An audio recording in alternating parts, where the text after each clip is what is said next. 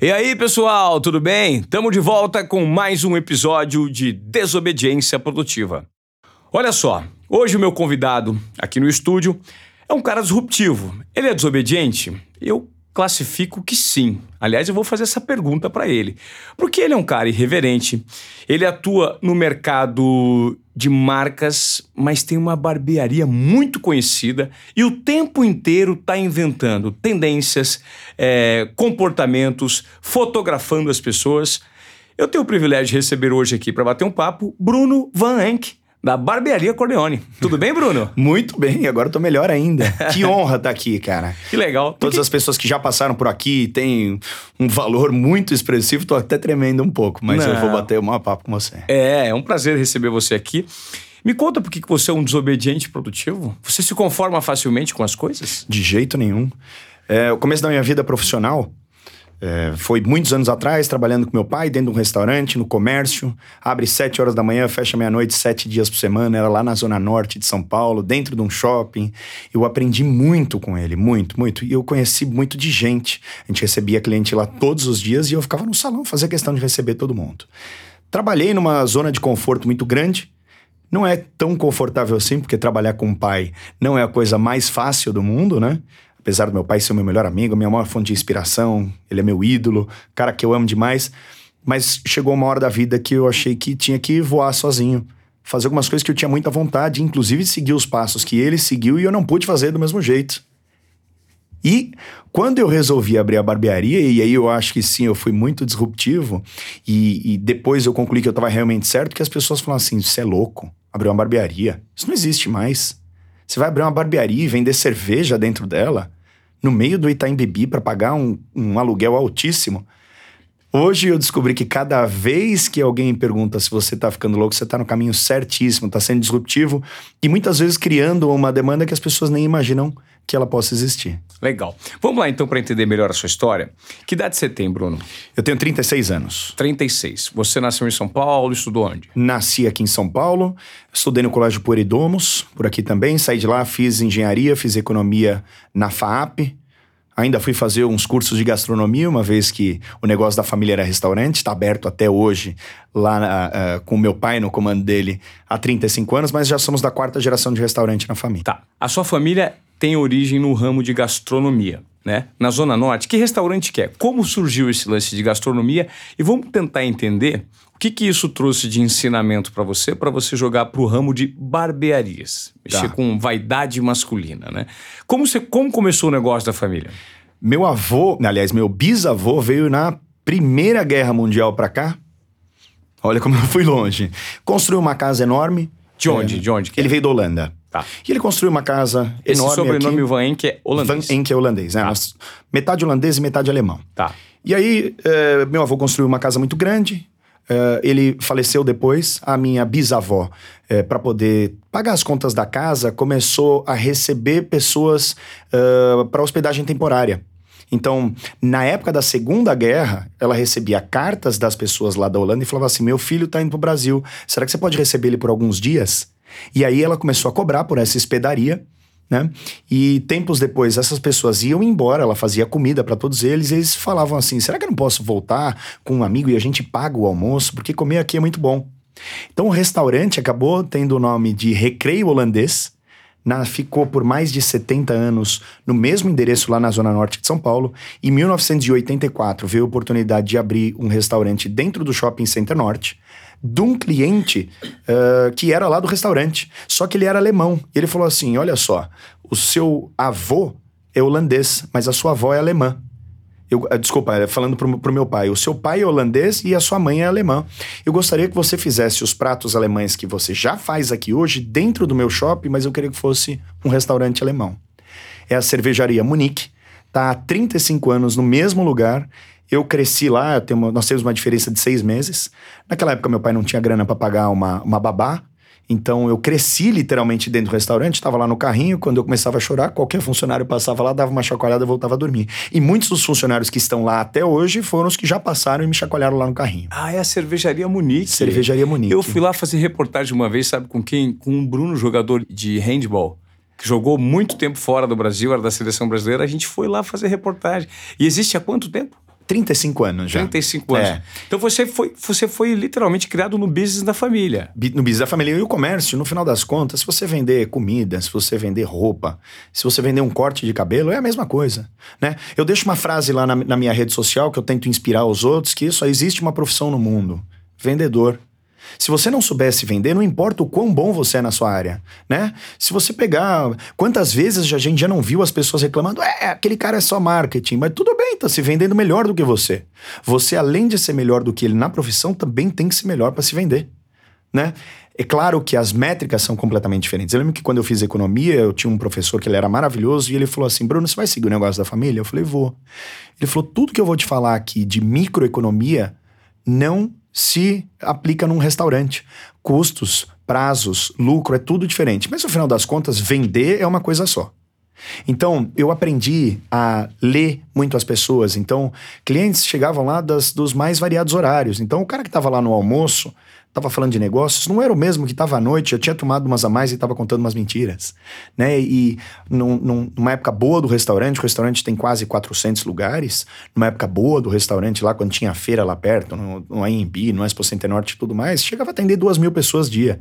Então imagina com quantas pessoas eu falava todos os dias. Eu trabalhava todos os dias lá com meu pai, passei em todas as esferas da empresa. Eu comecei carimbando cheque, não existia cartão de crédito. Então, o começo da minha vida profissional, eu ia todos os dias pro restaurante do meu pai, eu fazia três carimbos no cheque. Um era o nominal, que era o nome de quem ia ser depositado, atrás o número da conta, e um em cima, que era o cruzador, que assim ninguém podia roubar e sacar o dinheiro. Claro, cheque que era cruzado, né? Somente para depósito na conta do favorecido. Sim. Esse, foi o, o- o primeiro eh, trabalho que eu tive lá com meu pai. E ele me pagava com fichas do fliperama que tinha lá no próprio shopping. então, com Fichas isso, eu passei em tudo. Eu aí eu comecei a levar as coisas pro banco, eu comecei a administrar o escritório com meu pai. Quando eu saí da faculdade, fui estudar um pouco sobre gastronomia com um chefe francês, que era o Laurent Soardot. Tem uma escola muito bacana até hoje aqui em São Paulo. É, desci, comandei a cozinha, eu passei por todas as esferas. Meu pai me fez fazer o caminho inteirinho até que eu pudesse falar assim: eu sou o dono, né? Hoje se usa muita terminologia e a, a gente bagunça demais coisas que são simples. Empresas pequenas, elas têm dono. Não adianta você falar que é o CEO da empresa, o CFO e tudo mais, né? O dono resume muita coisa. O dono é o cara que abre, é o cara que fecha, é o cara que quando estoura cano de madrugada, é ele que tem que fechar o registro. É ele que é o, são os olhos dele que engordam o gado. E o meu pai fez eu passar por tudo isso até que ele falasse assim: agora você é dono da empresa. Isso demorou muitos anos, né? A gente está acostumado aí com a ascensão da rede social, que ela veio de 2014 para cá mais ou menos, que as pessoas não têm história antes disso. E parece que tudo é um golpe de sorte. Tudo é uma fórmula pronta que você compra e assiste um videozinho e pronto, você tem empresa. É, passar por uma reclamação trabalhista, né? Passar é, por pagar imposto numa época em dezembro, né? Fatura-se muito mais no comércio, mas paga-se décimo terceiro, paga aluguel dobrado nos shoppings e tudo mais. Quando você vai ver, a tua margem tá desse tamanho. E os seus impostos vieram, inclusive, muito maiores por conta do seu aumento de faturamento. Claro. Então, eu, eu- hoje eu acredito que dá para você falar que você é realmente um empresário, que você é uma pessoa experiente no- na, na tua vida profissional, desde que, é claro, eu tô falando daquilo que eu entendo que é comércio e que é gerir uma pequena empresa. Você tem que passar por muita coisa antes de dizer que você sabe. Não é comprando. É, você é um empreendedor daqueles que nós podemos dizer hoje em dia, um empreendedor moderno, que está muito conectado com nichos de mercado. Você entende muito bem, você tem como você faz uma leitura é, muito objetiva do seu cliente final e você entende os meios de trafegar por meio de networking em vários nichos. Eu a gente já percebe isso principalmente por meio das suas redes sociais, né? Você é um cara que, que conseguiu ativar e usar a rede social muito a seu favor. Para quem não conhece o Bruno, é, é vamos dar o seu Instagram, eu te sigo, é arroba Bruno Van V de vaca de Amorene, de navio, e Enk, E-N de navio CK. CK. É. O Bruno ele consegue trabalhar muito a parte artística do Instagram com conteúdo inserido em texto e também em vídeo, né? Antes da gente falar de mídias sociais, eu tô dando uma, uma, uma, uma trafegada por esse assunto, mas eu queria falar primeiro sobre como surgiu a ideia da barbearia Corleone, que se transformou num grande sucesso aqui em São Paulo. Como você conseguiu ampliar, escalar, né? E de repente servir de inspiração para outros empresários que estão investindo nesse mesmo setor. Me explica um pouquinho dessa ideia, como surgiu, quais foram os erros e os acertos. Vamos lá. Quando eu trabalhava com meu pai, Era muito difícil. Eu chegava para ele e falava assim: pai, vamos pintar a parede do restaurante de amarelo? Bruno, vamos pintar, mas ela vai ser azul. Pai, vamos colocar um prato de frango no cardápio? Vamos colocar, mas vai ser peixe. Era muito difícil de, de tentar fazer alguma coisa, né? É, e por ser lá na Zona Norte, eu morava aqui na Zona Sul estudava na FAAP. Era muito difícil de eu conseguir atrair aquelas pessoas que eu já convivia no meu meio a gastar dinheiro no meu restaurante. Então eu pensei, eu preciso abrir alguma coisa que seja lá na Zona Sul, onde eu já conheço essas pessoas. E a tomada de decisão foi pelo seguinte: sempre foi muito natural, eh, da minha parte, apresentar as pessoas sem nenhum interesse. Ivan é um cara que fala muito bem para as câmeras e tudo mais. Tem alguém que tem uma câmera ali prontinha para ser usada, mas não sabe quem entrevistar. Pessoal, vocês têm que se conhecer aqui para ir parar. E eu saio andando, eu nem participo se vocês vão fazer um negócio, eu não quero saber se vocês vão ganhar dinheiro junto. Eu não participo de absolutamente nada. Você conecta pessoas. Gosto de conectar as pessoas. Você notou isso? Você, você notou que você tinha desde cedo esse potencial? Eu nem percebi. Eu vou te contar quando eu percebi. Um dia, um grande amigo meu chegou para mim e falou assim: Olha, eu tô meio envergonhado em te falar um negócio, mas eu acho que eu vou ficar mais envergonhado ainda em não tocar nesse assunto. Este ano que passou, eu fechei três grandes negócios com pessoas que você me pegou pela mão e falou assim: fala com esse cara sobre isso, e talvez seja alguém que eu nunca pudesse esbarrar na rua por aí. Então, eu, como a gente nem conversou sobre isso e tudo mais, e porra, foram transações que eu ganhei bastante dinheiro, eu queria saber o seguinte de você: quer receber uma comissão disso? Como nós somos amigos, eu fico meio sem jeito de você achar que, pô, a nossa amizade e tudo mais. Então, cara, me responda sinceramente: quer receber uma comissão por isso? Naquele momento, eu tomei a decisão de que eu queria ser um comerciante, um empresário, um vendedor. Eu não queria mais ser. Ah, mais, né? Eu nunca fui, mas eu não queria ser uh, um lobista. Eu não queria conectar. Eu não queria chegar numa roda e as pessoas falar, fala baixo que o Bruno tá vindo aí, senão ele vai se meter no nosso negócio. Mas aí eu pensei, eu preciso ganhar dinheiro com pessoas como este cara aqui.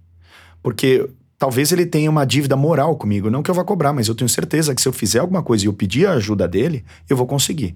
Quebrei a minha cabeça e falei assim: quero abrir alguma coisa, seja no Itaim Bibi, que é próximo da minha casa e tudo mais. O que eu sei fazer? Vender cerveja e comida. Bom, quantos bares e restaurantes abriram na região do Itaim nos últimos cinco anos? Milhões. Milhões. Quantos ainda estão abertos depois de cinco anos? Um, dois, três? Né? E aí eu falei, bom, como é que eu vou fazer para que essas pessoas vão no meu bar e restaurante, entre aspas, é, todos os meses e não me troquem pelo cara que abriu do outro lado da rua? Claro. Ah, pensei, pensei, pensei. Vou colocar cadeiras de barba. Eu coloco um barbeiro lá, fica um negócio meio assim, né, aquela coisa do, do clube, né? Não é um negócio que você dá muita atenção, mas você vai lá e corta, vai pela comodidade. Eu vou criar comodidade pro cara. Mas surgiu, surgiu então como vender cerveja e comida.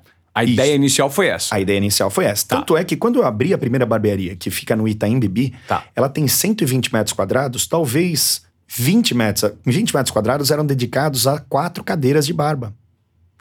E é, eu falei, bom, vamos abrir isso aqui. Todas aquelas pessoas às quais eu já fiz alguma coisa, eu acho que se eu anunciar, eles devem vir aqui. E isso aconteceu. Todas essas pessoas frequentaram lá. Algumas, obviamente, ficou longe pro cara. O cara realmente cortava num lugar que ele gostava mais, mas eles me prestigiaram para dar aquele boom inicial. Sim. Isso foi ótimo. Bom, fui lá e abri, fui para Nova York, pesquisei um monte de bar, pesquisei barbearias, peguei tendência, fiz um monte de coisa, voltei para cá no meio do caminho. Eu vou então só dar a nossa introdução de onde começa a rede social. Eu pensei, pô, eu vou ficar falando de corte de cabelo para homem tenho mulheres que me seguem aqui na rede social. Naquela época eram amigos que seguiam a gente, né? Sim, é. Falei, cara, tem uma de amiga minha que tá aqui, eu não vou ficar enchendo o saco delas. E olha que loucura, eu não tinha nome registrado, eu não tinha nada. Eu fui lá e falei assim: pessoal, tem uma novidade para contar. Vim para Nova York porque eu vou abrir uma barbearia. Eu decidi que o nome dela vai ser Barbearia Corleone.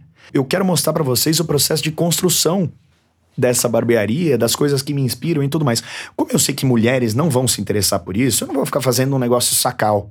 Então eu vou criar o Instagram Barbearia Corleone, quem se interessar segue lá.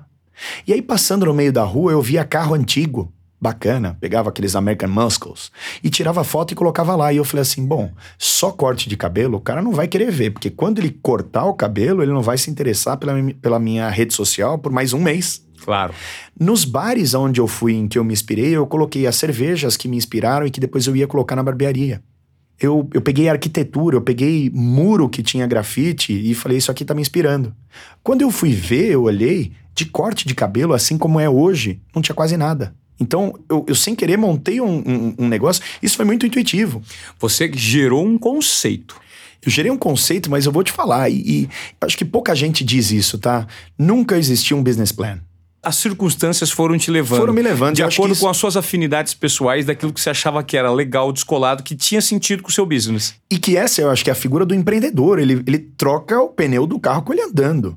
Você vai fazendo como dá. Você parar pra ficar pensando demais uma ideia, primeiro que você não tem coragem de executar. E segundo, que tipo de dado eu ia conseguir colher sobre uma barbearia de quatro cadeiras com um bar enorme e dez chopeiras no meio do Itaim Bibi? Era uma loucura, realmente, né? Sim. Bom, vamos lá e eu vou correr para o dia que a gente inaugurou, então o meu espaço dedicado ao bar, aos sofás e tudo mais, que era um, imagina um gentleman's club, imagina aqueles que a gente vê no, nos filmes, né, que os ah. homens se reúnem, fumam charuto e tudo mais. Era isso que era lá a barbearia no começo. Eu, eu, eu voltei de Nova York na época assim com muitos seguidores para a época, era muita coisa do que a gente tinha, e eu fui alimentando aquilo com cada vez mais inspirações e as pessoas falavam assim: Bruno, onde é que vai ser essa barbearia? Me passa o endereço, eu quero estar tá lá no dia. Você foi gerando, sabe o que, eu acho interessante? Você foi gerando que no, no mercado é o que agrega mais valor. Você foi investindo no conceito e não no produto como um todo. Você investiu no conceito, que era algo vanguardista, arrojado, relacionado a tendências e a um comportamento como um todo que faz sentido para quem frequenta o produto final, que é o cortar o cabelo. Faz sentido ou não? Faz sentido, faz sentido, é isso. É isso. O todo envolve tanto o cliente que no final das contas eu acho que isso não serve só para o corte de cabelo. Quando você envolve tanto o cliente naquela ideia daquilo que você vai vender, a venda, obviamente, além dela ser só uma consequência, ela passa a não ser o mais importante, né? Quando você vai num lugar que é muito legal, você imagina já que o corte de cabelo seja muito legal. Você vai prestar atenção em outros detalhes. Claro. Né? Quando você vai num lugar caindo aos pedaços, que a, a experiência não é boa, de novo, para todos os ramos onde você vai vender alguma coisa, você passa a ser muito mais crítico. Porque fala assim, pô, se esse ambiente aqui tá uma porcaria, é bom que esse negócio que eu esteja comprando realmente vale a pena. Né? Sim. Bom, abri a barbearia rapei, eu vendi meu carro, eu peguei todas as minhas economias, eu limpei os meus cartões de crédito. Eu tinha uma outra empresa que era uma distribuidora de chopp para bar, restaurante, festa, feira e evento, que ela funcionava muito bem. Peguei todo o limite do cheque especial, peguei todo o cartão de crédito. Mesmo assim, poucos dias antes, me faltou ainda 20 mil reais. Consegui fazer uma festa lá, foi no meio da Copa. É, consegui fazer uma festa lá e tudo mais, abri, mas eu tinha que abrir naquele dia, porque não tinha dinheiro para mais nada no dia seguinte. Eu não queria pedir dinheiro pro meu pai. E o mais importante que eu acho que precisa ficar de lição para essa, pra essa molecada que hoje está querendo empreender, abrir uma empresa, começar um novo negócio. Gente, se vocês acreditam no negócio de vocês, não tentem ficar diluindo o risco ao máximo. Essas empresas que abrem com 10, 12, 15, 18 sócios Pode ser um negócio muito próspero, mas lembre-se que se você está arriscando e você quer diluir o seu risco, você vai dividir o seu lucro lá na frente. Claro. E, se, e, e assim, eu acho que a primeira coisa, vai abrir um negócio, acredite nele. Se você já não acredita, nem abre né? E eu não queria buscar um sócio, eu não queria nada. Eu lembro que tem até uma foto minha, aquela icônica, que sou eu passando um verniz no piso da barbearia, porque foi é, logo depois da final da Copa do Mundo, os caras não foram trabalhar lá e eu precisava abrir a barbearia. Você tá falando da Copa do Mundo de 14, né? De 14. Bom, abri a barbearia. Eu nunca tinha visto tanta gente na minha frente para algo que eu tinha combinado. E entrou assim, o ar-condicionado não dava conta, era julho, tava frio, o ar-condicionado não dava conta dentro, e as pessoas falavam assim, mas cadê a organização? Como é que eu agendo alguma coisa? Eu falei, mas não tem agenda, é por ordem de chegada. Eu nem sabia o que eu estava fazendo. Eu nem sabia. Mas o que ia acontecer nas próximas horas seria decisivo para eu estar tá onde eu estou hoje, né? Eu chegava para as pessoas e falava assim: Mas a gente tem um espaço tão grande aqui, tem ótimas cervejas, tem comida, tem isso, tem música. Bruno, eu quero cortar meu cabelo. Até bebo uma cervejinha, mas eu vim aqui para cortar o cabelo, eu vou me divertir. Mas não dá para esperar sete horas aqui nessa fila que ela nem existe, porque se eu for embora eu perco lugar na fila. Naquele momento eu tinha três barbeiros e eu tinha sem sacanagem, no primeiro dia apareceram umas 450, 500 pessoas. Cara, tudo fonte do seu networking, dessa ativação via mídia social do conceito. Somente isso. Tive algo muito importante também. Um grande amigo meu que é jornalista. Ah, e outra coisa, é, quando eu comecei a anunciar para as pessoas e elas falavam assim: aonde vai ser? Eu não podia dar o um endereço. Meu querido amigo João Batista, que trabalha na Veja e tudo mais, ele falou assim: Bruno, eu vou te dar o furo. É, desculpa, eu vou te dar uma página inteira na Veja, mas você tem que me dar o furo. Eu falei, mas o que isso significa? Ele falou, nem o endereço você pode eh, mostrar para as pessoas. Eu falei, puta, então, até o dia que a Veja saiu, uma semana antes, é, eu tinha que estar tá com o meu luminoso na fachada da barbearia, tampado, para as pessoas não saberem onde era, senão iam cancelar a Veja. Naquele momento, em 2014, você ter uma página inteira de Veja, quando você abrisse o seu negócio, faria uma diferença muito grande no dia da inauguração. Brutal. Brutal. Então, aquelas pessoas que já estavam aí há oito, dez meses me seguindo na rede social que eu criei da barbearia antes, já estavam preparadas para isso. A Veja ainda fez mais isso. E todas essas pessoas às quais eu já as conectei de alguma maneira, elas tinham uma dívida moral comigo, que era delas comigo, não, né? É, é, me ajudaram nesses primeiros dias. E eu não sabia nem o que eu estava fazendo. Quando a gente fechou no primeiro dia, era meu aniversário no dia 15, a gente trabalhou pra caramba, foi um presente ótimo ver o negócio próspero, mas eu já chamei o quarto barbeiro, eu já fui atrás de fazer uma agenda, eu já peguei alguns telefones de WhatsApp e contratei mais gente para ficar só atendendo o WhatsApp até que eu conseguisse ter a minha estrutura para isso. Mas eu precisava naquele dia, era naquele momento. Então, eu tomei a decisão no primeiro, nas primeiras horas do meu negócio que ele não seria mais um bar e restaurante. Ele não seria um bar disfarçado de barbearia. Ele seria uma barbearia. Ou seja, você notou que a demanda por cortar o cabelo foi muito grande. Você falou assim: preciso corrigir essa rota, porque senão, de repente, quem vier aqui não vai ficar satisfeito nem com Lé nem com Cré. É isso aí. É isso aí. E eu descobri naquele dia, e a pergunta que eu mais respondi para todos os veículos que vieram me entrevistar naquele momento: Bruno, o que você acha do homem estar mais vaidoso? Eu percebi que o homem não estava mais vaidoso, o homem só não tinha um lugar onde frequentar. Ele não tinha algo próprio para ele. Porque convenhamos, salões unissex, eles não são unissex. Salões unissex, eles são 95% das mulheres e 5% dos homens. Porque o consumo de mulheres é maior, né? Principalmente por... relacionado pois à estética. É. E, e, e, outra, isso não tem nada a ver com ah, machismo ou qualquer coisa. A mulher que tá lá do lado, cheia de bob no cabelo, fazendo uma tintura, tá com aquele papel alumínio, eu imagino que ela não esteja confortável de um homem sentado lá dela né? Não é o momento para que um homem a veja. Eu acho que, né? É, ela tá no período de construção, né? Dela. E eu acho que é uma intimidade gostosa e que você quer compartilhar isso só com outras mulheres. E o homem, do mesmo jeito, eu lembro que eu, quando cortava o cabelo, eu cortava num salão que era unissex, eu ficava meio sem jeito, porque eu ficava esperando um montão lá, e aí falava assim: veste esse hobby de seda aqui, que tinha uma super fenda no meio. E eu falava assim: poxa vida, as mulheres estão passando aqui, me vendo assim, meio desajeitado. Eu também fiquei sem jeito, né? E, e aí eu descobri que não existia um lugar para o homem e, e ele estava carente daquilo. Então era uma demanda reprimida altíssima. Então, pô, já tem bar e restaurante demais, eu sei que é isso que eu tenho que fazer, mas vamos vender corte de cabelo. Então, no dia 1, um, o meu negócio, que era para ser um mix ali de um clube, uma coisa assim meio difícil de explicar, ficou muito claro, é uma barbearia. E você também tinha algo relacionado a comportamento, é moto, carro, não tinha uma, uma parada de tatu? É. Eu, esse foi o, o, essa foi a primeira barbearia que a gente fez lá em 2014. Aí eu percebi que todos os meus clientes chegavam lá com Harley Davidson, chegavam com Triumph, chegavam com um monte de coisa. E eu, na época, tinha uma GS, que era uma moto da BMW, que ela não tinha aquele estilo. Eu falei, cara, primeira coisa, vou trocar essa GS aqui numa Triumph. E aí eu encontrei um cara que tinha já vários amigos em comum, que é o Tade do Shibuya Garage. Eu falei com ele, eu falei assim, você consegue fazer uma moto assim, assim, assado para mim? E aí eu fui lá e fiz essa, essa moto, inclusive uma tatuagem minha. Numa sexta-feira eu fui trabalhar com ela e choveu pra caramba. Eu coloquei a moto pra dentro da barbearia e falei assim: bom, amanhã é sábado, eu vou sair, vou dar uma festada. Eu não vou conseguir chegar aqui antes de abrir a barbearia, né? Vou deixar ela num canto aqui que ela não atrapalha e vou fingir que é parte da decoração. Quando eu acordei naquele dia, tinha um, monte de fotos na internet postado Barbearia Culione, Triumph na época e a foto da minha moto. A Triumph me procurou e falou assim: com quem que você fez isso? Eu falei: com ninguém, essa moto é minha. Mas por que, que você comprou uma moto para expor? Eu falei: não, eu queria sair para beber e não ia usar ela e tava chovendo. Essa foi a primeira relação que eu tive com uma marca que gostaria e se interessou em expor o seu produto para aqueles homens que estavam lá. Né? Nós estamos falando de 2014, que era uma época em que você só seguia os seus amigos na rede social. Era difícil você convencer um homem a falar assim: Ô Ivan, dá uma olhada no Instagram desse cara aqui, ó. Ele se veste bem, ele vai nos lugares legais, isso e aquilo, né?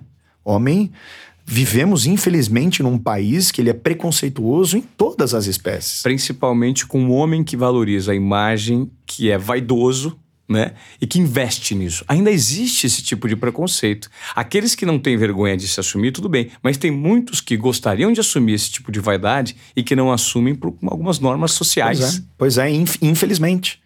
Mas você sabe que eu consegui ver muitos desses caras, e que eu te falo, pessoas com mais de 40 anos e tudo mais, que não são os que são muito ligados em rede social e tudo mais.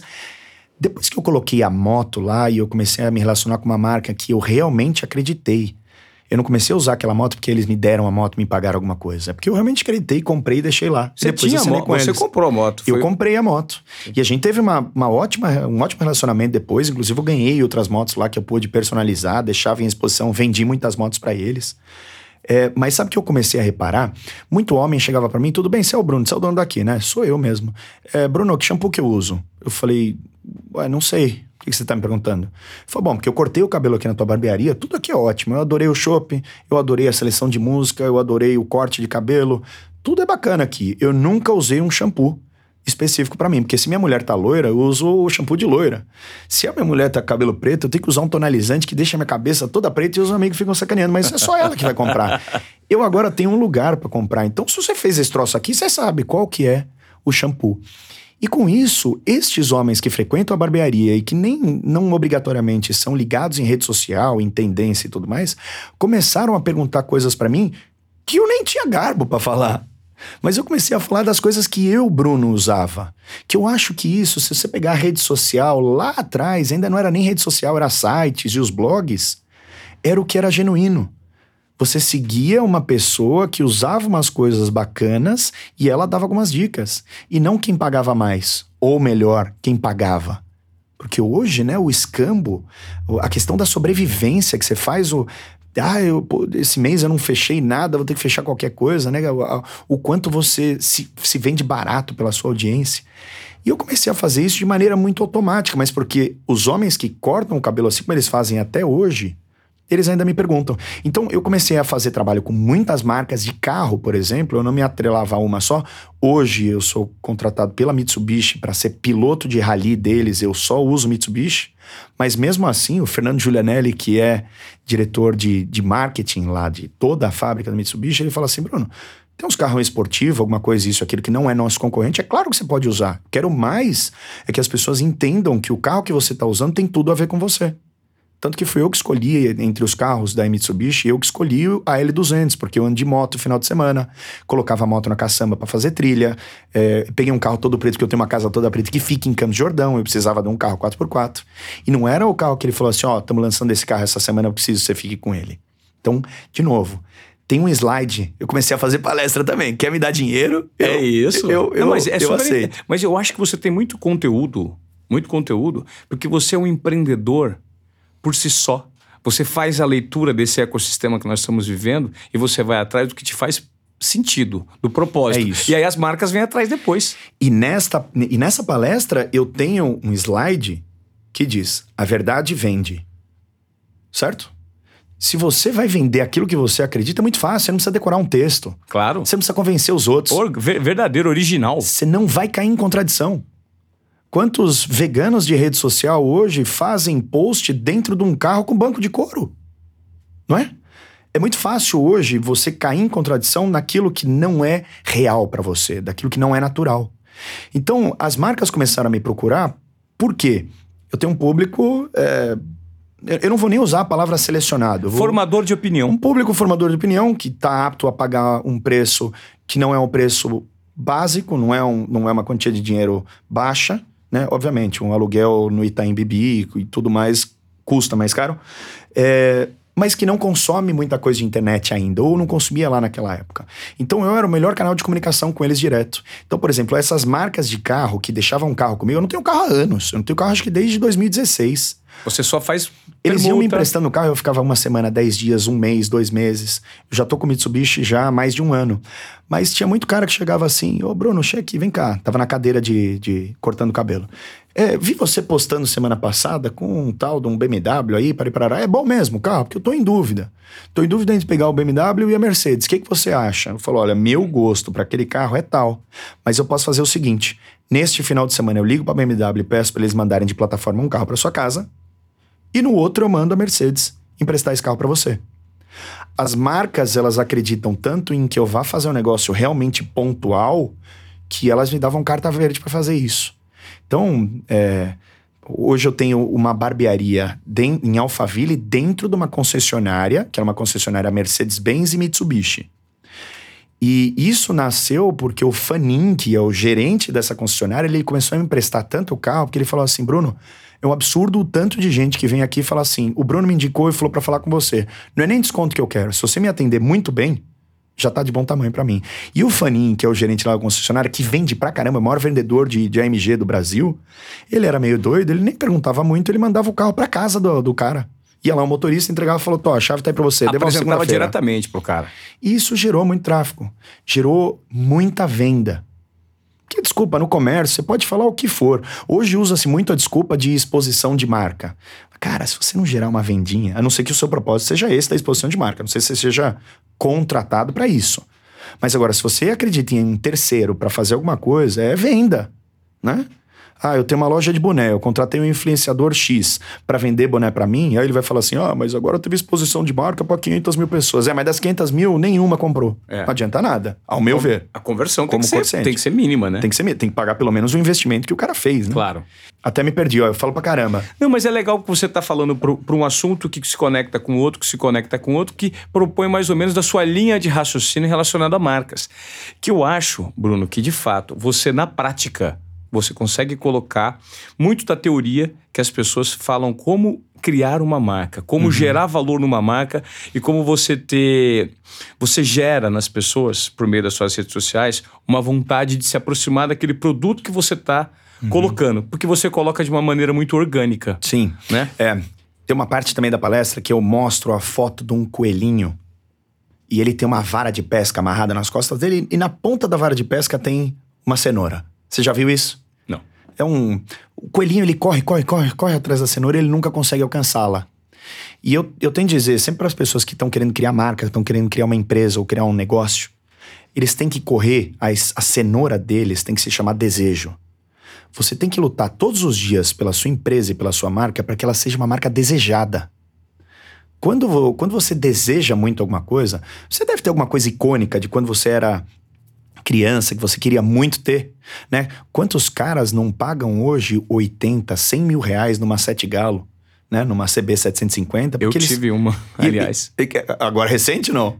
Eu vendi faz 5, 6 anos, mas eu tinha uma com 17 mil quilômetros. Eu tive uma Hollywood. Essa valia uma nota, hein? Uma Hollywood, cara. E eu vendi porque ela dava muita manutenção. Fiquei um tempo com ela, com, consegui comprar do único dono. A Sete Galo Ronco, maravilhoso. Que é aquilo é um negócio de Fórmula 1. É. Quantos são os caras? E por que é que esses caras hoje pagam 80, 100 mil reais numa moto dessa? Porque era o desejo de quando eles tinham 20 anos e não tinham grana para comprar, hoje com 50 eles têm, o desejo fala muito mais do que o preço. Então, se você tem uma marca, se você tem um produto, se você tem um negócio que as pessoas desejam, preço é o segundo item que eles vão avaliar, né? Então, como é que você formata o preço de algo? Ou pelo desejo ou pela utilidade. Em tempos de guerra, o desejo vai para as cucuias, vai só pela utilidade. Graças a Deus ainda não chegamos nesse extremo aqui no Brasil, então você tem essas duas vertentes.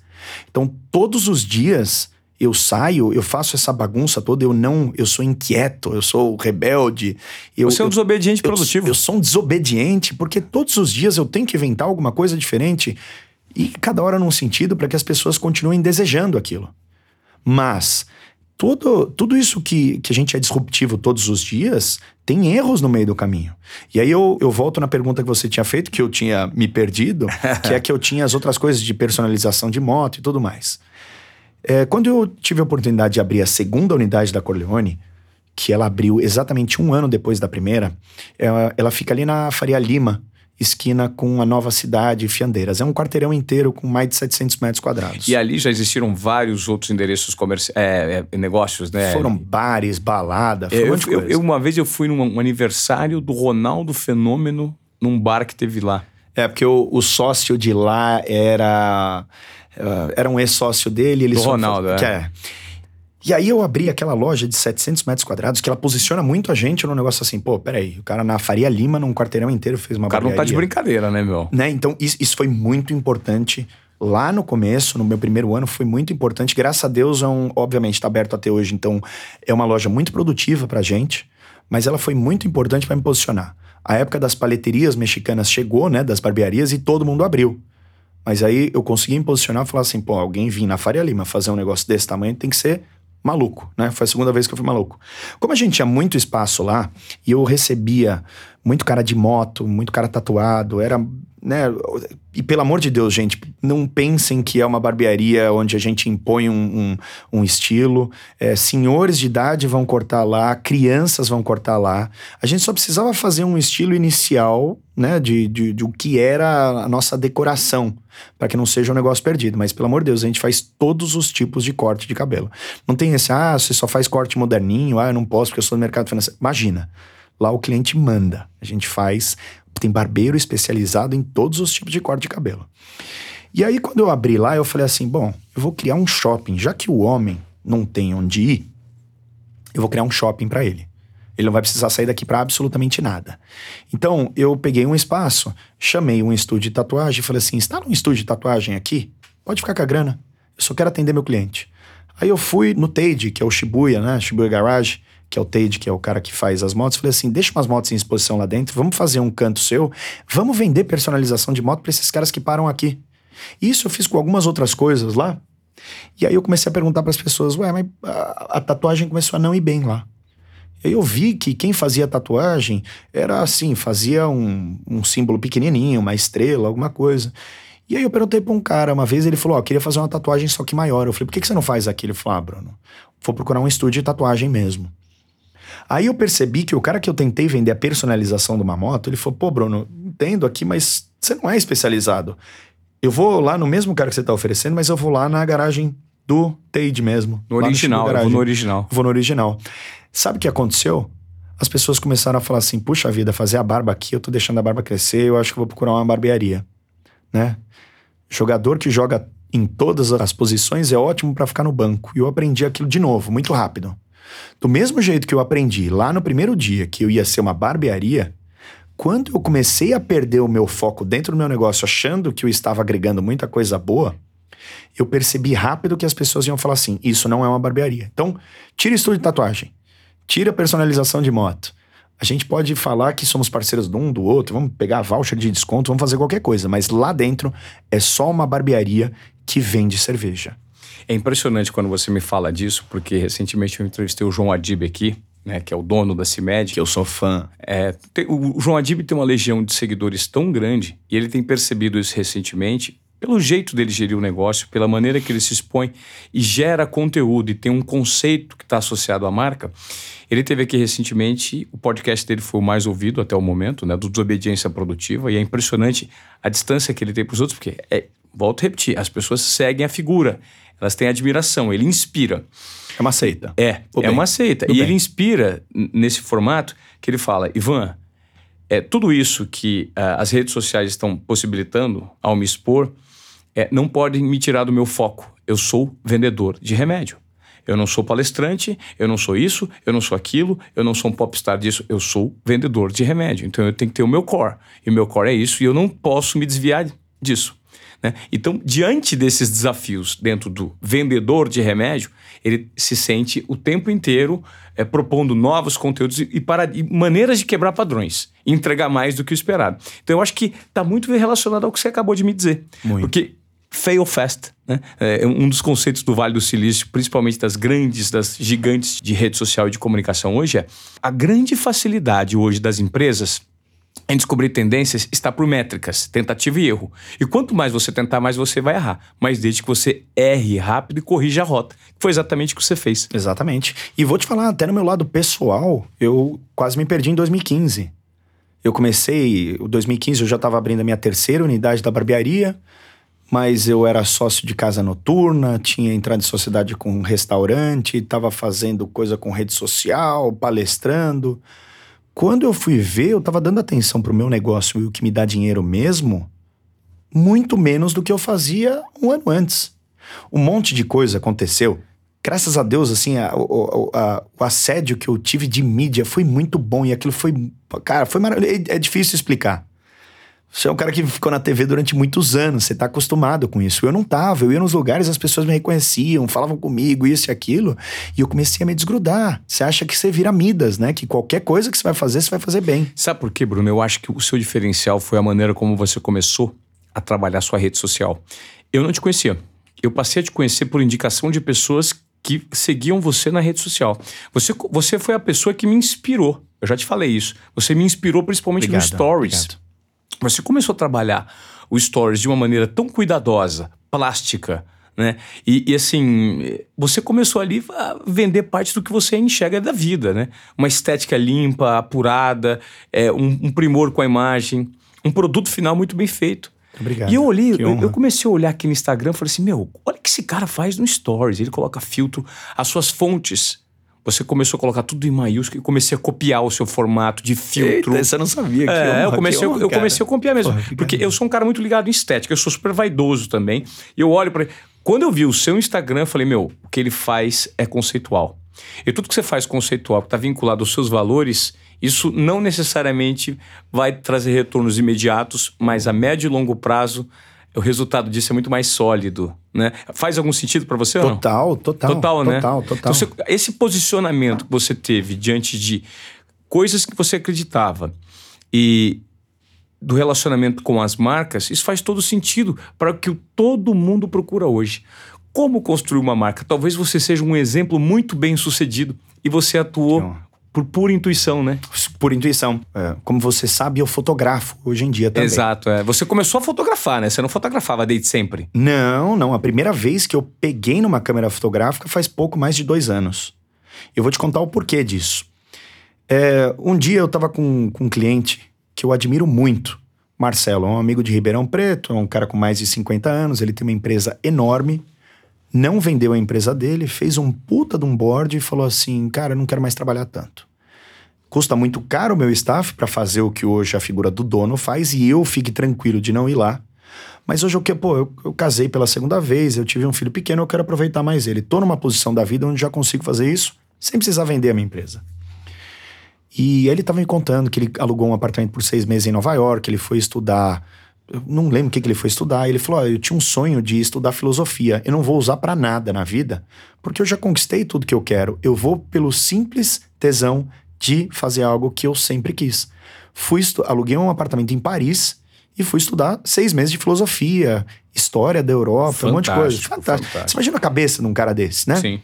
E é um cara assim que eu admiro muito, inclusive nos negócios. É um cara, pô, andava de helicóptero, isso e aquilo. Tá. E aí eu falei, puxa vida, cara, eu- profissionalmente isso é um cara muito bem sucedido. Não é pela quantidade de dinheiro só, não, mas olha só tudo que ele fez. Isso é um cara muito foda. E aí um dia ele tava lá na barbearia, ele começou a filmar e fotografar tudo. E ele olhou pra mim e falou assim: Bruno, pra você não importa muito isso aqui, mas eu gosto tanto de vir aqui que as pessoas que eu conheço precisam saber que esse lugar é muito bacana. E eu parei, olhei, pensei, eu falei, puxa vida. Vem cá, quantos seguidores você tem? Ah, 600. O seu Insta é aberto ou fechado? Fechado. Então você conhece todo mundo que tá ali? Conheço. Vamos supor que 50% é homem, 50% é mulher. Ele falou, pode ser. Falei, quantos desses caras têm eh, acima de um patrimônio X que você acha? Ele falou, puta, acho que todos. Eu falei assim, como isso não é importante? Você está comunicando com 300 homens que são meus possíveis clientes, dizendo que aqui é um lugar muito legal. Todos esses caras têm a certeza absoluta que você está fazendo esse post porque você gosta, ou eles vão achar que você está fazendo esse post por causa de um corte de 70 reais? Aí ele falou que não, imagina, todo mundo sabe que é verdade. Vamos fazer um recorte, vamos ver o que está acontecendo hoje em rede social. Quem vive de rede social. E eu não critico essas pessoas porque, pô, todo mundo tem que pagar conta. Tem mês que, vo- que tem mês que não, é, não são só as marcas que você é apaixonado que te procura. Você precisa pagar ali, qualquer co- conta sua. Cara, não, não vou criticar ninguém. Às vezes a gente tem que fazer aquilo que a gente nem acredita tanto para colocar o dinheiro no bolso, para pagar nossas contas. Claro. Então, eu na barbearia eu nunca troquei um corte de cabelo por um post. O que eu faço foram algumas cortesias. Mas cortesia não significa que é de graça. Cortesia é o ato de ser cortês. Eu resolvi ah, ah, ah, ser educado com alguém ou prestigiar alguém que já estava lá alguma vez em troca de nada. Hoje as pessoas acham que um post em rede social paga o trabalho de outra pessoa, né? É, é um pouco maluco isso. Uma moeda de troca que eu sei que ela é sim justa, mas ela não pode ser só disso, né? Você não pode é, querer vender, comprar a audiência de alguém de algo que não é real. Eu explico. Será que se eu abrisse para que qualquer pessoa que tem seguidor em rede social que fosse cortar o cabelo lá eu trocasse por um post? Até um me perguntou, Bruno, eu tenho tantos mil seguidores em rede social, quer trocar um, um corte de cabelo por um post? Eu falei, olha, se você cortar comigo, você vai ter que falar que o corte ficou bom. E se você não gostar? Você vai vender a tua credibilidade para esses para meio milhão de pessoas por causa de um corte de 70 reais? Que é isso, cara? Se posicione melhor. Isso é, é, a, é a tua marca, esse é o teu maior valor, é o teu nome, é o que você fala para as pessoas. De novo, a verdade vende. Eu acho que o cara poderia falar assim: vamos ver, se eu gostar do corte, eu faço o post. Se eu não gostar do corte, se não ficar muito bem, eu não quero enganar os meus seguidores, mas eu cortei aqui com você, eu pago pelo serviço. Né? Então, vamos voltar no Marcelo que me inspirava pra caramba. Eu falei assim: puxa vida, esse cara fez isso e ainda pagou. E ele ainda passou credibilidade para as pessoas certas, né? Aí eu comecei a pensar, eu preciso tirar foto das pessoas que frequentam a barbearia para que elas tenham uma foto bonita e possam postar depois. Brilhante, comprei um iPhone que tinha aquele fundo desfocado. Sim. Comecei, a, só que aquilo precisa de muita luz, eu não tenho muita luz na barbearia. Então ficava as fotos ficavam uma porcaria. Mas eu tirava a foto das pessoas e entregava para elas no final e elas ficavam todas felizes. E aí todo mundo saía de lá e postava a foto. Cortei na barbearia Corleone, pagou ainda. Eu não precisei contratar ninguém. Com o tempo eu fui percebendo que a estética daquilo não estava muito bacana.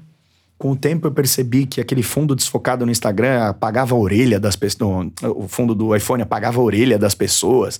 É, você tirava foto de um copo, sumia a haste do copo. Aí eu falei, pô, eu preciso comprar uma câmera.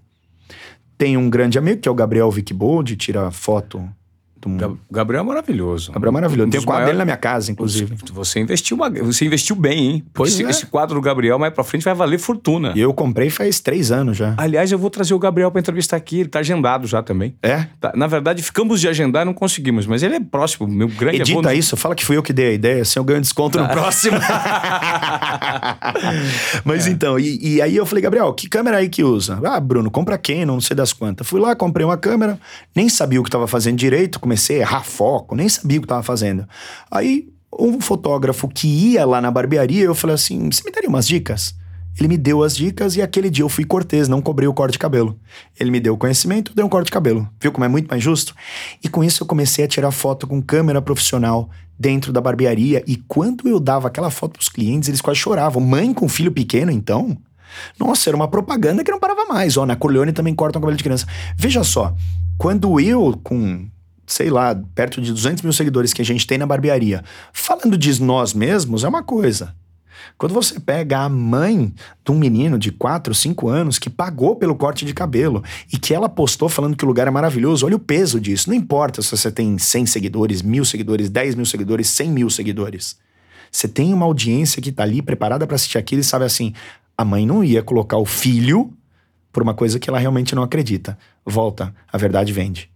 Então eu comecei a fazer isso com a fotografia, eu comecei a me apaixonar, comecei a editar foto. Eu comecei a aparecer na frente da câmera porque é, as marcas, lembra das marcas que emprestavam carro para os clientes e tudo mais? Elas falavam assim: só o carro é, não dá a mesma credibilidade. Bruno, você precisa estar tá dirigindo o carro. E, cara, isso entrou num negócio hoje que não é o meu trabalho, eu não ganho dinheiro com a fotografia, mas eu me comunico muito com todas as pessoas, independente de não ganhar dinheiro com a fotografia em si. Eu fechei muito negócio de empresa parceira para Corleone. Ela alimenta o seu business, né, Ela cara? alimenta... É um fio condutor, né? Você conduz para o um negócio girar em, em, torno do produto que passou a ser a barbearia. E você imagina que quando eu faço uma, por exemplo, vamos lançar essa semana uma collab com a New Balance. A New Balance me mandou um tênis que eu fiquei durante um ano e meio construindo com eles lá. Puta, teve que ir para Boston. Assim, você imagina o tamanho do negócio que a gente desenhou do zero o tênis. Eles me mandaram um tênis às 6 horas da tarde, e no mesmo dia 10 horas da noite, eu tava postando fotos profissionais do tênis, super editadas. Se você entrar lá na minha rede social, tem 250 comentários. Como compra? Quando lança? Quanto custa? Você imagina que por conta de uma câmera fotográfica, talvez no dia do lançamento desse tênis, são 400 pares que a gente tem lá. Vamos ser é, realista, mas você imagina se eu vender a metade por conta de uma foto bacana que eu tirei num dia e postei lá e gerei desejo de novo. O que eu fiz, me atrelando a uma marca como a New Balance, numa tiragem muito limitada dos tênis, é, depois de um ano e meio de trabalho, é gerar o desejo para minha marca. Mas olha só, eu não vou fazer muitos pares, porque eu não vou me preocupar em vender pares de tênis. Eu vou me preocupar em as pessoas falarem assim: caramba, aquela barbearia faz collab com uma marca grande, deve ser legal, vou cortar o cabelo lá. Então, eu não posso dedicar muito do meu tempo a coisas que são só passageiras para dentro da barbearia, mas eu tenho que mostrar de uma maneira muito bacana para as pessoas, ó, a gente trabalha com essa marca, ó, são os parceiros dessa, ó, o Bruno conseguiu trazer isso aqui para vocês, são clientes daqui, para sempre estar tá me movimentando. E isso é até físico na loja. Eu troco, eu troco quadro de lugar, eu pinto parede, sempre eu faço alguma coisa. Mas é, fiz a mesma coisa com uma marca de cerveja como eu tenho a história com a cerveja, me trazia muita verdade fazer uma, uma uh, cerveja colaborativa com uma marca de cervejas aqui de São Paulo, que, na minha opinião, é considerada a melhor cervejaria pequena que temos aqui. Pode falar nome? Claro. Que é a Dogma. A Dogma, as pessoas. Quando eu postei que eu estava fazendo uma collab com a, com a Dogma, e não foi muito fácil convencê-los de fazer isso, as pessoas falam assim: Meu, como você consegue? Como você conseguiu de uma barbearia fazer a collab com a melhor cervejaria que a gente tem hoje no Brasil, dessas pequenas, em termos de qualidade, em termos de respeito no mercado Sim. cervejeiro pequeno? Eu falei, cara, sei lá, é a minha verdade, né? Os caras foram no restaurante do meu pai, viram que a gente realmente faz isso. Eu levei meu pai lá, viu que é um apaixonado de cerveja. Eu falei tanto dessa, dessa, dessa cerveja que a gente fez uma collab, não lembro quantos litros que era, mas era bastante coisa. Eu lembro que meu pai pediu 50 caixas para vender no restaurante dele. Coruja, né? Nossa Senhora. E aí eu lembro que eu fiz um pedido e tudo mais. Eles abriram, obviamente, para que todos os revendedores de São Paulo pudessem comprar. Os caras ligaram pro meu pai e falaram assim: Arno, a gente tá com um problema. O nome do meu pai é Arno. Arno, estamos com um problema. Você me pediu 50 caixas, eu não vou ter. A gente não sabe. Em duas horas esgotou tudo o que a gente tinha para vender. Rapidinho. Eu consigo te entregar 15 caixas. Eu não posso desabastecer os outros clientes que compram lá com a gente. Fendi, segui a vida em frente, ficou cerveja lá por dois, três meses, mas segui a vida em frente cortando cabelo, sempre cortando cabelo. Então toda hora eu trago alguma coisa, né, que seja do interesse do homem para tentar sempre lembrar eles, ó, oh, nossa marca é muito legal. A gente, você vai me dar uma mochila de presente Sim. aqui que tá aí atrás de você, é, de uma eu, marca que você disse que a marca queria. A marca, o impressionante que você atrai, tá? me perguntaram recentemente, uma marca chamada Tule a Turi chegou em mim e falou assim: Ivan, a gente gostaria de, a gente gosta um pouco da maneira como você conduz a vida, tá? Você é pai, dois filhos pequenos, você topa receber produtos? Eu falei assim: topo. Ah, em troco de alguma coisa orgânica que faça sentido para você. Então, assim, eu não tenho formato para postar, eu não tenho obrigação, não tenho nada. Se aquilo está incorporado no meu lifestyle e faz sentido para mim, né? Aquilo evidentemente vai aparecer uma hora ou outra nas redes sociais e o retorno deles vai estar tá vinculado a isso que é basicamente o que eles querem fazer com você. A Tule me procurou e falou assim: Ivan, você tem contato com o Bruno? Eu falei assim: não, na verdade, pergunto, quem é um cara legal? Eu falei assim: o Bruno. Eita, muito obrigado. O Bruno é um cara legal porque você consegue fazer esse vai e vem com as marcas que gera valor dos dois lados, tanto numa ponta quanto na outra. Né? Porque está vinculado ao quê? À verdade, ao propósito do produto Sim. que você acredita. Eu jamais te daria, e você não aceitaria se você não acreditar nesse produto. Sem dúvida, sem dúvida. Né? Sem dúvida. Então, e, e eu acho que hoje, Bruno, muita gente tenta colocar em prática algumas fórmulas que nada mais são do que você acabou de provar na prática que funcionou para você. Muito. Na verdade, você acabou de dar uma aula sobre empreendedorismo, né? senso de propósito e a verdade vinculada ao que você de fato usa. Sempre Porque isso sempre vende. É, né? Pois é. Você imagina se você vai postar uma foto segurando um dos seus filhos no colo sua esposa tirou, você me contou que no final do ano você vai para o interior de São Paulo, onde tem um lugar muito bacana que seus filhos vão nadar, que vai ter barco e tudo mais. Imagina vocês fazendo um caminho ali, pegando uma trilha e tudo mais, e a sua esposa tira uma foto de você no seu momento de lazer com seu filho no colo e sai a mochila. Né? É, marca, se você, se você é representante de alguma marca, se você trabalha no marketing de alguma marca e tudo mais, pelo amor de Deus, parem com essa besteira de mandar para as pessoas e pedir para elas filmarem em casa de qualquer jeito em 24 horas aquilo que vocês mandaram. Primeira coisa, quer fazer alguma coisa com alguém e exigir, paga para essas pessoas.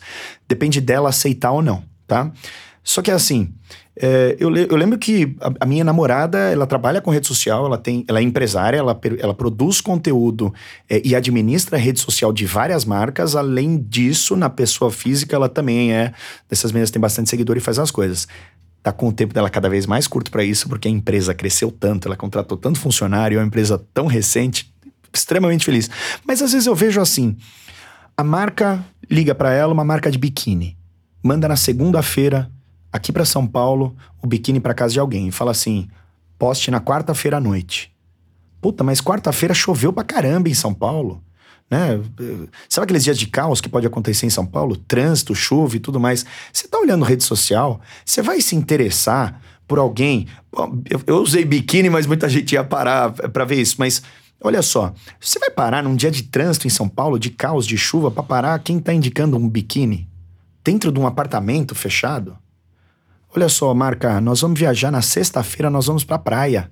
Lá na praia, com uma câmera profissional, meu namorado pode tirar uma foto minha, a gente trata, faz muito bonito. Atrás tem um, uns coqueiros bonitos. Não, não, não, não. A gente precisa. O briefing é para quarta-feira, às 8 horas da noite.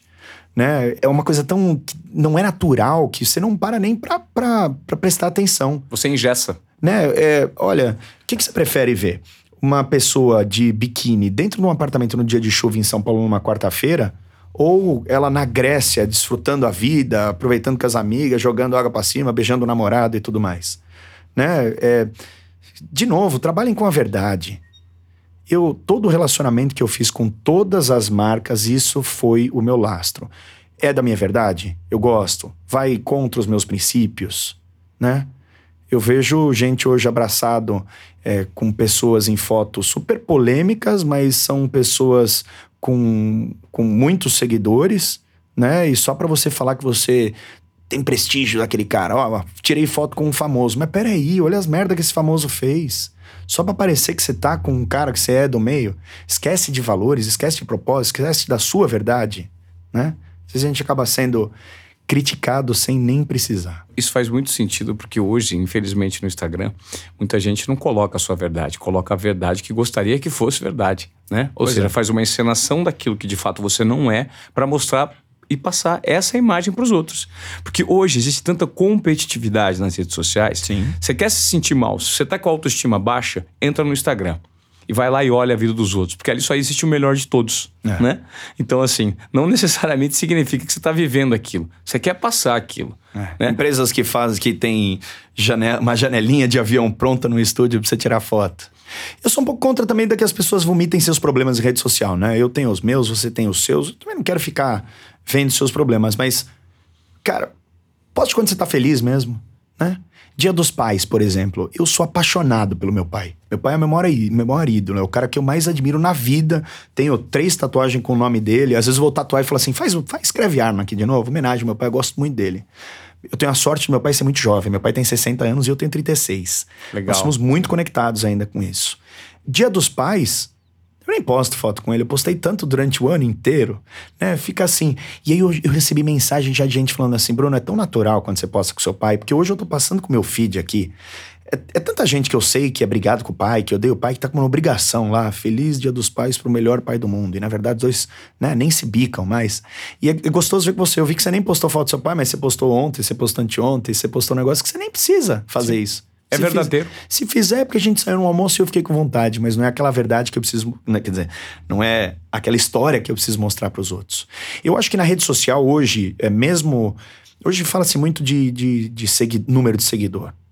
É importante, sim, claro.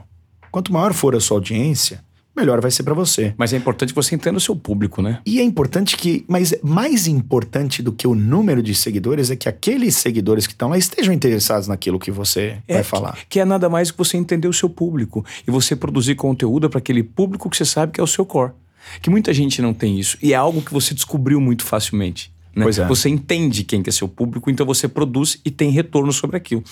É. é. E deixa eu te perguntar uma coisa. Como você conseguiu se consolidar? Quantos, vamos lá, vamos fazer um, quantos, quantos funcionários você tem hoje na barbearia? Hoje, em toda a nossa operação, das pessoas que trabalham nela, são 368 pessoas. Nisso inclui pessoas, por exemplo, é, o barbeiro existe uma lei específica para ele, que é a lei do salão parceiro, que ele não é meu funcionário, ele não presta serviço para mim, ele não presta serviço para barbearia. Ele está prestando serviço diretamente para o cliente. Só uma, uma, lei recente. A gente tem que agradecer bastante Vanderlei Nunes, que por 20 anos ficou lá em Brasília lutando por isso. Vanderlei, muito obrigado, porque quando eu cheguei, eu logo peguei essa, essa lei de cara. Isso diminui assim o risco trabalhista ele cai para zero, né? Porque o mercado jogava de um jeito e as pessoas não aceitavam trabalhar se for de outro jeito.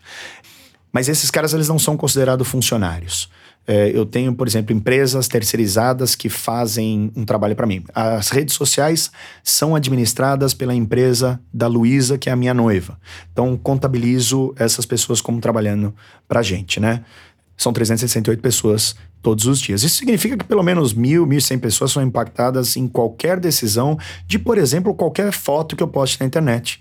Né? A, gente teve um, a gente teve um episódio aqui em São Paulo, infeliz, de uma pessoa que colocou os, por uma questão política, colocou os funcionários dela à frente de uma ideologia e fez um, no, na rede social da empresa dela um, um, um ato chulo contra qualquer pessoa que estava ali que era. Tô falando se estava certo ou errado, foi algo só polêmico, foi um, movimento errado que impactou a vida de muita gente. Eu soube que na empresa dela, depois que ela postou aquela foto, o faturamento, o, o, movimento da empresa caiu assim. Depois é claro que isso deve ter voltado ao normal, mas naquelas semanas, e uma semana de incerteza e que gerou assim uma polaridade entre as pessoas, uma briga e tudo mais. Por conta de posicionamento político? Por conta de posicionamento político, mas dentro da rede social da empresa com outras pessoas atrás de você. E que aquilo, eu, eu soube que caiu o faturamento da empresa, assim, durante algum tempo, não sei quanto. É claro que isso não abalou o negócio, mas gerou uma super incerteza, você vê. Por causa de uma opinião política, que podia ser até de mais gente, mas talvez não de todo mundo que estava naquela empresa, foi impactado por aquilo. Olha o tamanho da sua responsabilidade quando você comanda uma equipe. Não importa se você é o dono da empresa, se você é o gerente e tudo mais. Você imagina que se eu fizer alguma porcaria de rede social, ah, puta, dono da barbearia Corleone é, bateu o carro porque estava bêbado e matou uma pessoa. Imagina o impacto que isso pode ter na vida de tantas outras pessoas também que trabalham com a gente. Então, é. Todos os dias a minha responsabilidade ela é levada a uma potência de que tudo o que eu fizer, tanto para o bem quanto para o mal, impacta bastante gente. Até mesmo porque você está se transformando em produto. O seu pro... Você virou um produto na rede social. Tudo que você usa, tudo que te permeia, tudo, né? Tudo tá ali satélite seu está vinculado à sua imagem. Então, da mesma maneira que você tem que cuidar da sua conduta, da tua postura, tudo está atrelado à imagem dos produtos que você entrega. Sem dúvida. Né? Sem dúvida. Tudo que eu indico é porque eu realmente já testei.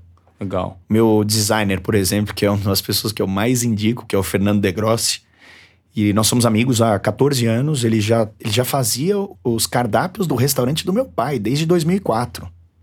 Então ele é um cara que eu testei demais. Mas as pessoas viram o último logotipo que ele fez é, da Corleone. Então, ah, onde é que você arranjou esse cara? Não, testei ele durante muito tempo. Pode ir porque ele não é bom só porque ele fez esse do Corleone. Eu conheço ele há muito tempo, é uma pessoa ótima. O telefone dele é esse. E até ele brinca comigo, ele falou assim: nunca mais você paga nenhum serviço, porque pelo amor de Deus, eu já não dou conta das pessoas que você indica. Mas por quê? De novo, voltamos na mesma coisa. A verdade vende. Legal. Eu não vou indicar o Ivan, se, se o Ivan tem algum serviço, se eu não achar que é legal.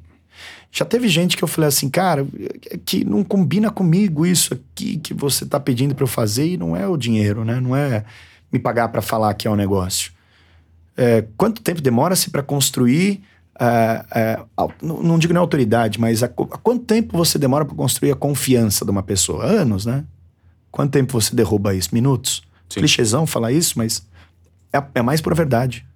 Mas faz, faz muito sentido para quem quer se dar bem da maneira como você atua hoje.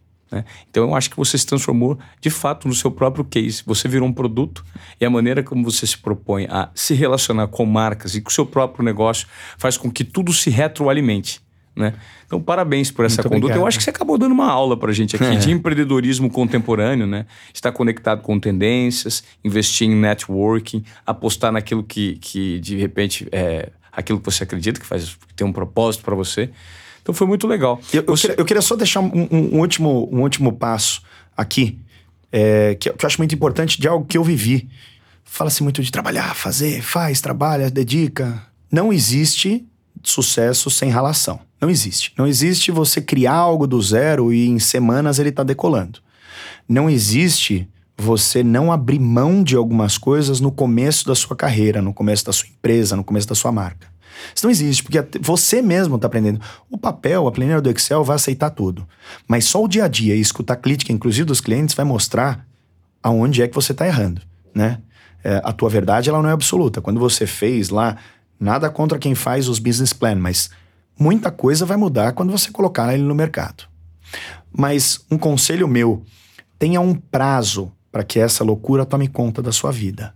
Muitas vezes a gente não presta atenção quando a gente está excedendo um pouco o nosso limite. Em 2017, outubro de 2017, eu liguei para o meu médico, o Dr. Tiago Volpe, cuida de mim há cinco anos, e falei: Tiago, eu tô cuspindo sangue. O que, que será que é isso? Ah, vem aqui. Fui lá, eu falei, meu, o que será que eu tenho? Será que eu tô com herpes na boca, alguma coisa? Pô, tá saindo sangue, né? Aqui ele falou, faz um exame aqui agora. Ele falou, Bruno, teus hormônios estão malucos. Você tá forçando a barra no trabalho. Você tá tendo o tal do burnout. Vá viajar durante 10 dias e se desliga. Você não vai quebrar o seu negócio. Você tem uma equipe já sólida. Você já está há quatro anos no mercado, que era a época que a gente estava lá. Você não pode deixar que o trabalho te consuma.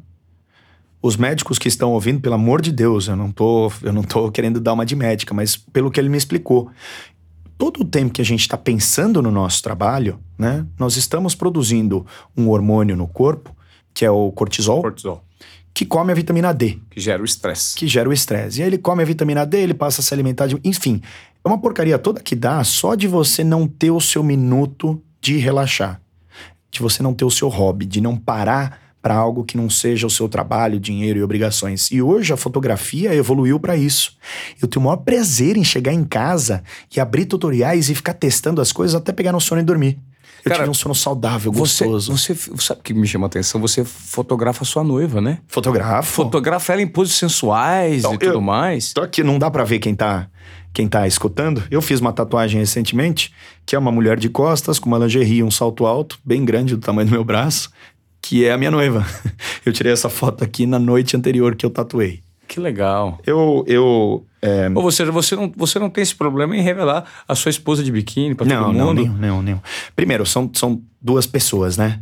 Que coisa maluca a gente achar que a gente não. A gente pode proibir uma pessoa de fazer qualquer coisa na vida.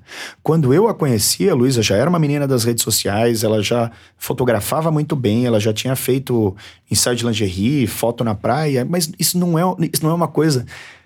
Eu, eu acho que o, o homem, e eu já recebi muita crítica por falar isso, eu acho uma insegurança tão grande da parte do homem, né? Querer impor assim, é, mas que isso aí é, é ah, a mulher tá querendo se dar e tudo mais. Mulher minha não faz foto de biquíni. Pois é. Principalmente eu vou expor minhas redes sociais pro, vaga, pro, pro, pro outro ficar lá de olho e ficar louco. Que insegurança do cara que já pensa isso ligar ao, a algo sexual, né? Mas Fora isso, puxa vida, a gente. Eu, eu, acho, eu, eu acho muito delicado a gente achar que tem o, o, direito e o poder de privar qualquer pessoa de fazer algo. Claro, existem limites, né? É, é algo que vai me deixar triste? Pô, Luiz, eu fico triste com isso. Se eu explicar para ela porque eu tenho certeza que ela ia fazer diferente. Né? Sempre quando você não esbarra no limite do outro, quando você não, você não quer magoar alguém que tá do seu lado, pô, Tá tudo certo, tá o resto todo você possa fazer. Mas aí a fotografia virou mesmo meu hobby e tudo mais, e hoje é algo que me relaxa, me deixa tranquilo. Outra coisa que eu fiz, durante 12 anos eu trabalhei sábado e domingo, porque a gente tinha um restaurante, eu tinha uma empresa que entregava isso. Nos primeiros anos de Corleone, eu ficava até tarde, até o dia que eu tive burnout. Quando eu tive isso, foi tão agressivo, cuspi sangue pela boca, e o meu médico falou assim: Bruno, vende tudo que não é Corleone, para de perder o seu foco lá. Eu sou seu amigo, eu sei que, pô, você vai na casa noturna lá que vocês abriram, você fica bravo porque as pessoas estão fumando, porque o segurança bateu em alguém, isso, aquilo. Isso o tempo todo você tá trabalhando, você não tá percebendo. Arranje algo que faz você relaxar. Aquilo foi tão agressivo que eu comprei um terreno em Campos Jordão, construí uma casinha lá que tem tudo. Cara, é um playground. É uma casa negra. Que é uma casa toda preta, janela preta, telhado preto. É casa do Batman. É o, é o Chateau Darth Vader, que é o que a gente É o Chateau Darth, Chateau Vader, Darth Vader. É. é lá que eu reconecto as minhas baterias. Sabe como eu fiz isso? De novo, falando da verdade, cheguei para todos os meus funcionários, que na época eram, eram menos do que hoje, consegui pelo menos a maior parte deles reunir num dia que a gente fechou a barbearia e falei: pessoal, o negócio é o seguinte, eu não corto o cabelo por um simples motivo. Nós somos uma equipe. Eu trago o cliente aqui para dentro. Eu pesquiso tudo que pode ser muito legal para que encha de gente e a gente consiga comprar o preço bom. Vocês entregam um puta corte de cabelo. Eu nunca vocês vão me ver querendo tomar o lugar de vocês. Então acho que é por isso que a gente se, é, se dá tão bem. Quando as TVs iam lá foto, é, filmar a gente, falar da barbearia, eles falavam assim: é, quero fazer uma pauta sobre empreendedorismo. Ótimo, sou eu que falo. Bruno, quero fazer uma pauta sobre tendências de corte de cabelo. Peraí, barbeiros, quem que vocês querem? Fala aí. Eu não falo, eu não sei falar disso. Vocês falem, sabem de algo e eu não sei. Cheguei para eles e falei assim: ó, pessoal, eu tive um problema, eu fui pro hospital, todos vocês já sabem e tudo mais. Eu fiquei muito assustado com isso. Não quero que minha saúde vá pro beleléu, porque eu quero trabalhar com vocês aqui durante muito tempo. Para que eu consiga continuar trazendo cada vez mais cliente aqui para dentro, fazendo essas coisas com marca, esse AUE todo que eu tô acostumado a fazer, eu preciso dar um break na cabeça. Todos vocês, barbeiros, além do domingo, vocês têm uma folga na semana. Eu gostaria de ter também uma folga na semana, então já estou comunicando vocês. Vocês se importam se eu não vir trabalhar de sábado? Sabe por quê? É o dia mais cheio da barbearia. Se eu ficar batendo papo com o cliente, pode atrasar dele sair na cadeira para sentar o outro. Eu não corto cabelo. Uma pessoa menos na barbearia ali, de tanto que fica cheio, vai ser melhor ainda. Mas eu não quero que vocês fiquem bravos comigo. Eu não quero criar aquela relação patrão, empregado, patrão odeia os empregados, empregados. Sabe por quê? Eu, eu tô construindo uma casa lá em Campo Jordão que o movimento do dedo de vocês é que pagou ela e que eu acredito que toda essa coisa maluca que eu inventei conseguiu dar muito mais conforto para a família de vocês. Vocês se importam se eu não vir mais trabalhar de sábado? Pô, e todo mundo olhou para mim e falou: "Que isso? Você tá pesquisando a gente?" Claro. claro, vocês trabalham junto comigo, vocês são da minha equipe. Se vocês acharem que isso é uma falta de respeito com vocês, eu fico. Então, só para concluir, se você está começando o teu negócio, tenha um prazo para que essa loucura acabe. Uma hora você pode faltar uma, duas vezes num aniversário, num casamento, num, enfim, numa comemoração de alguém. Não deixe isso levar para o resto da sua vida. Não deixe que o seu trabalho interfira na sua vida pessoal. O sucesso profissional depende também do quanto você é feliz na sua casa. Não deixe a tua saúde elevar até certo ponto. Legal. Pô, Bruno, acho que você conseguiu dar como próprio exemplo aí vários conceitos bacanas relacionados a empreendedorismo, rede social, uma maneira verdadeira de se relacionar com o seu público, descobrir seu público e agregar valor por meio das marcas e por meio do seu conteúdo, né? Obrigado, cara. Obrigado Foi um prazer. Então, assim, e eu, eu, eu sempre digo, você é um verdadeiro desobediente, mas é produtivo, né, cara? Ótimo. Tá sempre produzindo mais, né? Eu usarei bastante esse termo agora. É, uma Sou um dose- desobediente. Uma dose de desobediência produtiva na veia. Você me, dá, me dando liberdade poética a partir de agora para Ah, fazer algumas claro, coisas. pô. Olha aqui, eu sou um desobediente.